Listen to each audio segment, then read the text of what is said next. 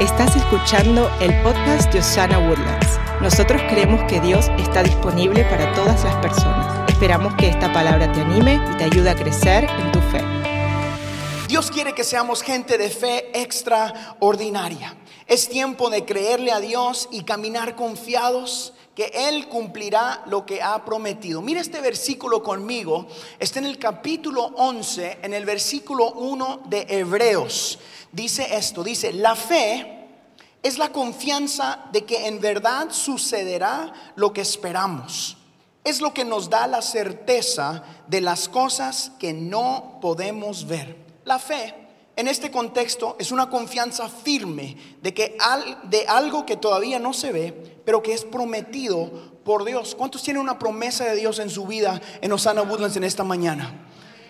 Yo quiero asegurarle de que lo que Dios prometió para usted, Dios lo va a cumplir.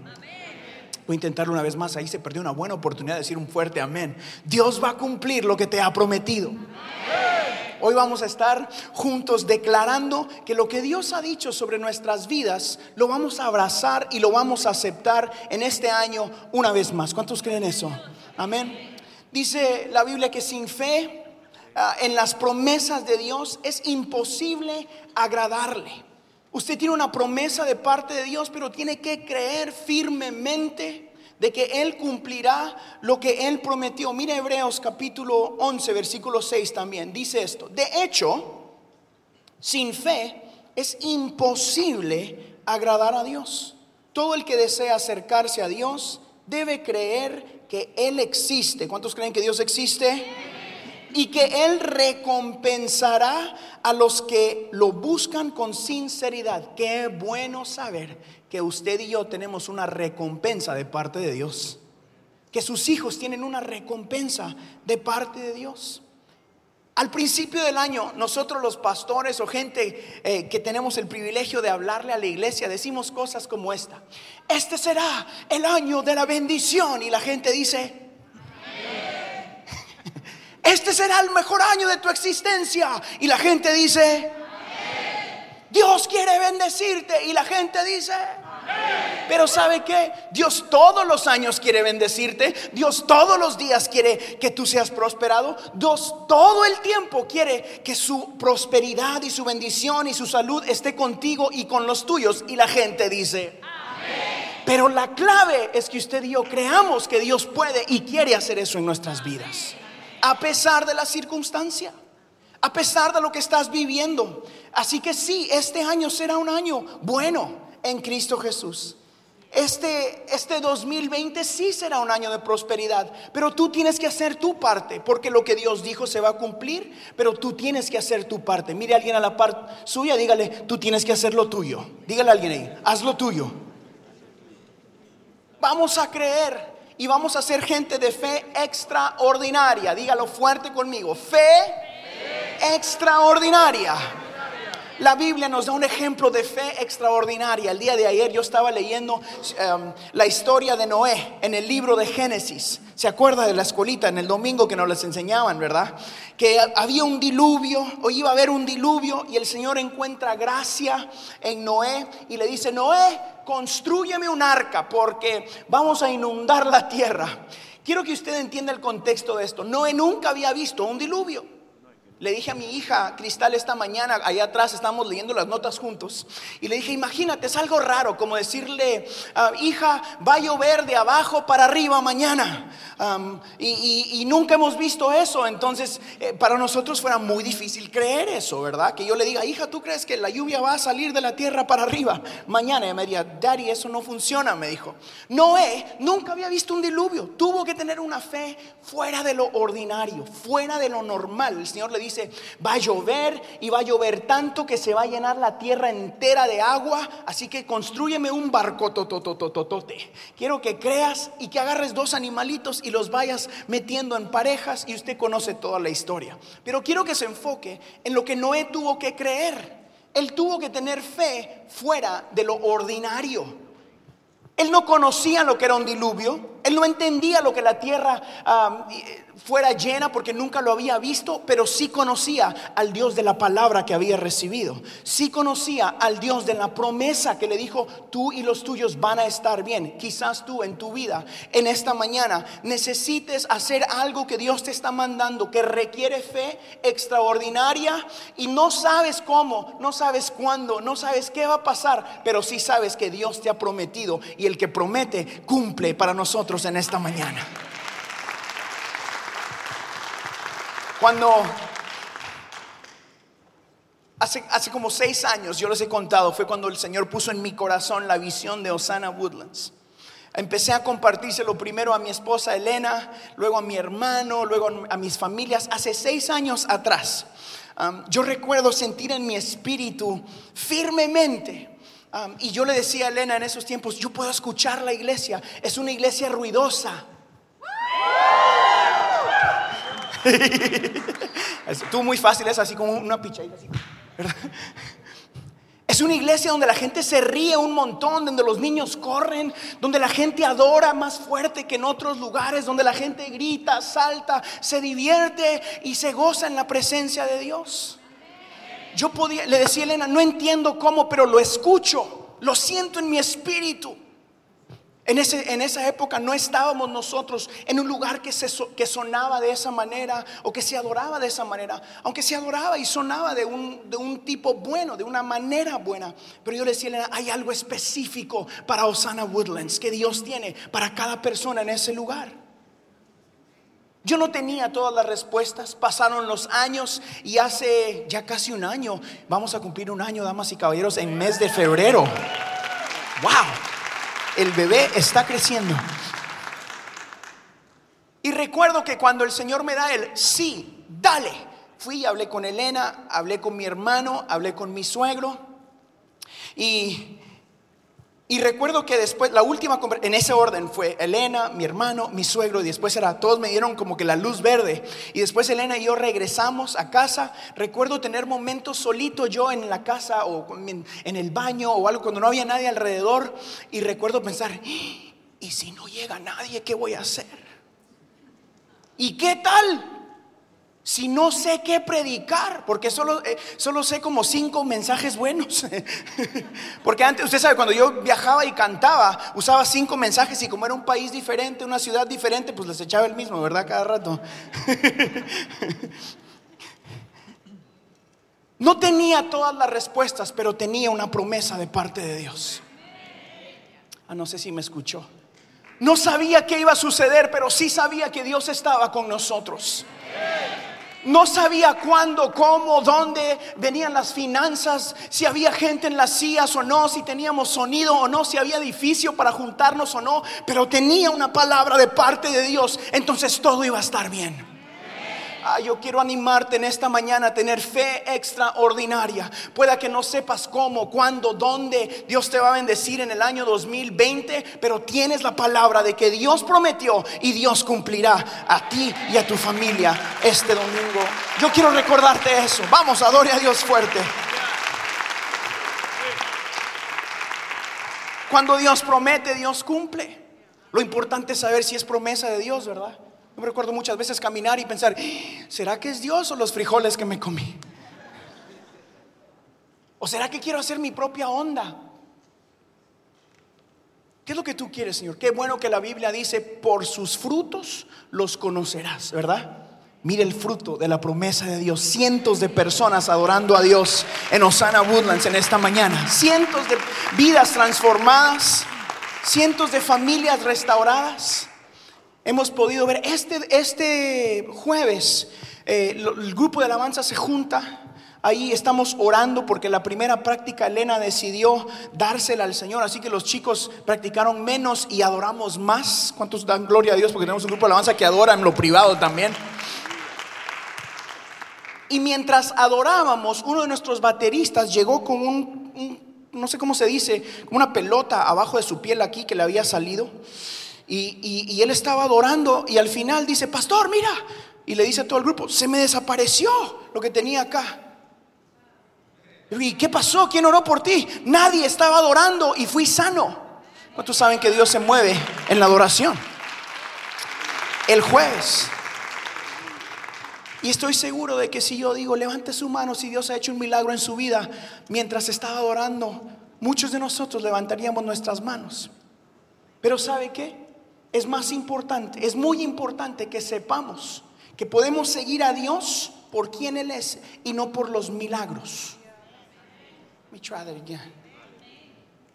Debemos aprender a seguir al Señor por quien Él es y no por los resultados. El resultado viene por añadidura. Busca del reino de los cielos y su justicia y todo lo demás viene por Abraham. Eh, eh, eh, el Señor le da una palabra a Abraham y le dice, necesito que vayas a una tierra nueva. Y ayer que estaba yo estudiando me doy cuenta que no le dice a dónde iba. Nada más le dice, vete, dale. Mire, Hebreos lo dice así en el capítulo 11, versículo 8. Fue por la fe que Abraham obedeció cuando Dios lo llamó para que dejara su tierra y fuera a otra que él le daría por herencia. Punto. Y mira aquí, se fue sin saber a dónde iba. Él iba nada más porque Dios lo mandó. Dale, Abraham. Ok, ahí voy. Y ya iban caminando con ay, ¿para dónde voy? ¿No le ha pasado a usted que Dios dice, dale? Yo algo así me sentía al principio. Harold, vamos. Hosanna Woodlands. ¿En qué ciudad? En Woodlands. Ok, vamos. Y cuando llegué aquí, ay, ¿ahora qué hago? Pero qué genial cuando Dios es el que está guiando nuestro camino. Qué genial cuando te abrazas de una promesa, aun cuando no miras el cómo y dónde. ¿Le ha pasado en su vida?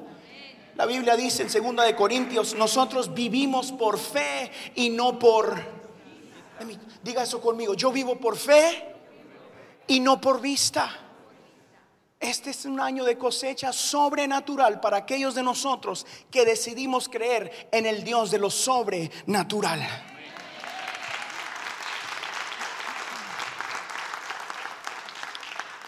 Pero usted y yo tenemos que hacer nuestra parte. Usted y yo tenemos que creer que Dios sí puede todavía. Tenemos que creer que Dios sí nos dio una palabra. Mire, yo no sé, yo no sé qué pasó en mi vida, pero cuando yo era chiquito, yo tuve una mamá que me enseñó a creer más de lo normal, le digo yo, Elena, en medio de la dificultad, en medio de la bendición, de los altos muy altos y de los bajos muy bajos. Yo recuerdo a mi mamá siempre decirme, Harold, Jehová cumplirá su propósito en ti. Decía, no hombre, ¿qué propósito? Yo no sé ni qué. Yo nunca, les cuento, yo nunca pude pecar a gusto, nunca. Traté. No dígame porque usted fue el que trató conmigo, ¿verdad? Si yo también, pastor, fíjese, es más, estoy tratando ahorita y no puedo. Pero jamás pude pecar a gusto, porque siempre escuchaba la voz de mi mamá. O sea, el Espíritu Santo suena a voz de mi mamá aquí. No sé por qué. Mi suegro dice que el Espíritu está por aquí. Y para mí me habla como por aquí, no sé por qué. Y siempre escuchaba a mi mamá decirme, no, usted no debe de andar haciendo eso. Le ha pasado, ¿verdad? Así que mamá siga dando palabras a sus hijos porque no se nos olvida en el camino. Y recuerdo que mi mamá siempre me decía, usted nació para adorar. Naciste para adorar, Harold. No tienes otra opción. Yo le digo a mis hijos, a Cristal y a Marcos, en mi casa la música es como respirar. No tienes opción. ¿Quieres vivir bajo mi techo y comer mi comida? Vas a adorar a Dios. Usted también quiere vivir en esta tierra y vivir con paz, con gozo, vivir con la confianza de que Dios está detrás de usted apoyándolo, adore a Dios todos los días. Diga conmigo, yo nací para adorar. Y espero que usted crea eso para sus hijos también. Espero que usted abrace la promesa de Dios que Él jamás te dejará y que jamás te desamparará. Que caerán mil y diez mil a tu diestra, mas a ti no llegarán. Eso requiere de fe extraordinaria. Una fe fuera de lo normal. Ah, yo decidí en mi vida vivir por fe. Porque no me sentía capaz muchas veces. Uy, yo me acuerdo en los primeros eventos donde me invitaban y había un montón de gente. Usted sabe, yo empecé a cantar porque mi hermano había empezado un estudio bíblico. Éramos como 15 personas en la casa de mi mamá. y, de las 15, 8 eran mi abuela, mi papá, mi tío, toda esa gente de ahí. Y mi papá era el miembro que llegaba tarde toda la vida. Y eso que ahí vivía. Y después de repente el Señor nos pone enfrente de mucha gente. Yo me acuerdo muchas veces estar parado por ahí y le decía a Elena en el camino, no entiendo cómo Dios se atreve a usar gente como yo. No entiendo lo que Dios está haciendo, pero confío en su promesa. Puede que tú no entiendas lo que Dios está haciendo, pero confía en su promesa. Puede que tú no entiendas hacia dónde te está llevando, pero una gente de fe extraordinaria experimenta al Dios de lo extraordinario, al Dios de lo sobrenatural. ¿Cuántos necesitan al Dios de lo sobrenatural para el año 2020 en su vida? Porque hay paz en Cristo Jesús, hay bendición en Cristo Jesús, hay salud en Cristo Jesús, hay restauración para los sueños que se han muerto en Cristo Jesús. Hoy quiero recordarte que Dios no ha terminado contigo. Quiero recordarte que lo que Él puso dentro de ti todavía tiene vida. Quiero recordarte que tu matrimonio no está perdido si se lo entregas a Cristo Jesús. Que tus hijos adorarán al Dios Todopoderoso si se los entregas al Dios Todopoderoso. Que tus finanzas pueden ser bendecidas si se las entregas al Dios Todopoderoso. ¿Cuántos quieren ser bendecidos financieramente en el 2020? La clave es entregárselas a Cristo Jesús. Siempre les digo, tu jefe no tiene poder para bendecirte, solo para darte un cheque, pero Dios puede bendecir tus finanzas. Así que yo quiero darle a usted tres claves, terminando. Saque su celular, escríbalo en la mano del que está a la par suya o en la frente de su marido para que nunca se le olvide. ¿Verdad? Así que número uno, número uno, ¿está listo? Decídete a creer. Decídete a creer. En mis notas, en paréntesis, yo puse a la par compromiso. Compromiso.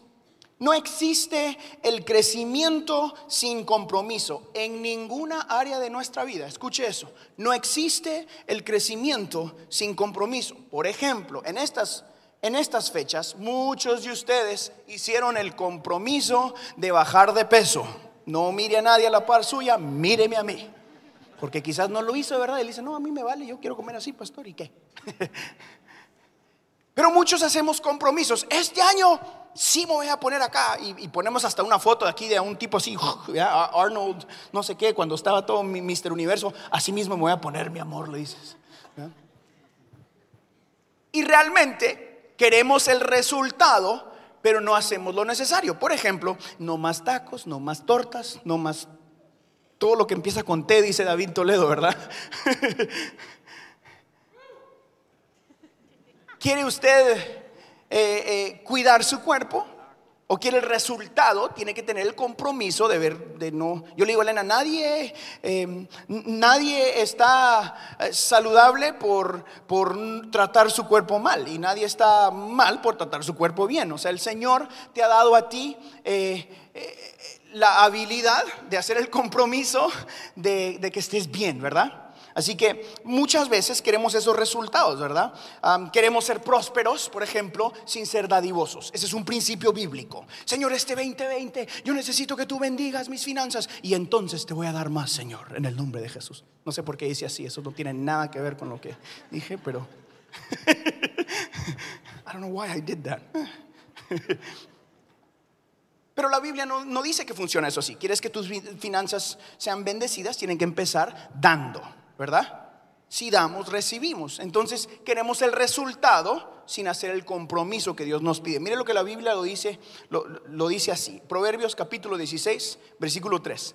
Deja en manos de Dios todo lo que haces y tus proyectos se harán realidad. Yo quiero que todos mis proyectos se hagan realidad, pero lo primero que tengo que hacer es ponerlos en las manos de ponerlos en las manos de Dios. Así que número uno, dijimos que dijimos, decídete a creer. Número dos, este es muy importante. Número dos, escríbalo conmigo. Sé diligente. Sé diligente. Proverbios capítulo 13, versículo 4 dice, el perezoso ambiciona y nada consigue. El diligente ve cumplidos sus deseos. Este año 2020 al principio todos hacemos promesas. Este año sí, voy a empezar ese nuevo negocio. Este año sí voy a estudiar más y me voy a graduar. Este año voy a ser mejor en lo que tú quieras. La Biblia dice que para que esos deseos se cumplan, no es solo decir, amén, gloria a Dios, yay. Eso sería muy fácil, si no tienes que ser diligente, diga diligente. ¿Diligente con qué? Diligente con Dios primero. En tu tiempo de oración en entender cuáles son las promesas de Dios. Porque yo aquí te digo, Dios tiene una promesa para ti y las va a cumplir. Pero si no sabes cuáles son, ¿cómo, cómo vas a saber tú qué estás, qué estás buscando? Entonces tienes que saber cuáles son las promesas de Dios. Se encuentran en la palabra. Diligente con los mandamientos, los diez mandamientos. Diligente con eso. Cuida tu lengua. Diligente con Dios en cada área. Después, diligente contigo mismo. Cuida tu cuerpo. Sé positivo Crea que su día va a ser bueno, no que, ay, lunes otra vez. Ah, bueno, ya que. Todos los que se están riendo son esos, ¿ya vieron? sea diligente con usted mismo, cuídese, son tres pelos, peínese los tres bien. Pues sí, son míos, ¿y qué? ¿Ah? A mí se me paran aunque no quiera, entonces hace como cinco años dije, no, pues me lo paro. ¿Y, ya, ¿Y qué? Hay dos que tres que empezaron a hacer. ¿ya? Pero cuídese usted mismo, mírese bien, párese en el espejo, estoy gordito pero sexy.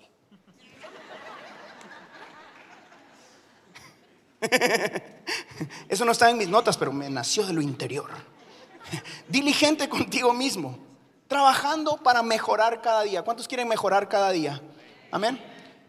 Enamórese de la visión de Dios. Averigüe cuáles son las promesas de Dios para usted y enamórese de, esas visión, de esa visión y diligente con los demás. La Biblia dice que todo lo que sembrares cosecharás. Sea diligente con los demás. Bendiga a las personas a su alrededor. Sea luz en medio de las tinieblas. Hable bien de las personas. Hable bien de su iglesia y hable aún mejor de su pastor.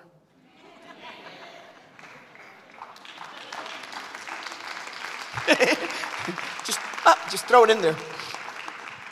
Hable bien de su iglesia. ¿Cómo está Osana Woodlands? Buenísimo lo mejor. Hable bien de la gente a su alrededor. ¿Cómo está tu esposa? Más guapa que nunca. ¿Cómo está tu marido? Es bien buena gente.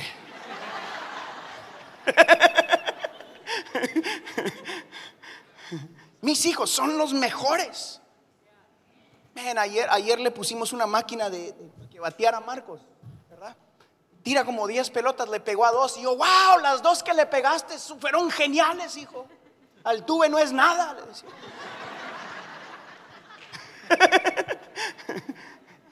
Hombre, el tipo la bola por ahí.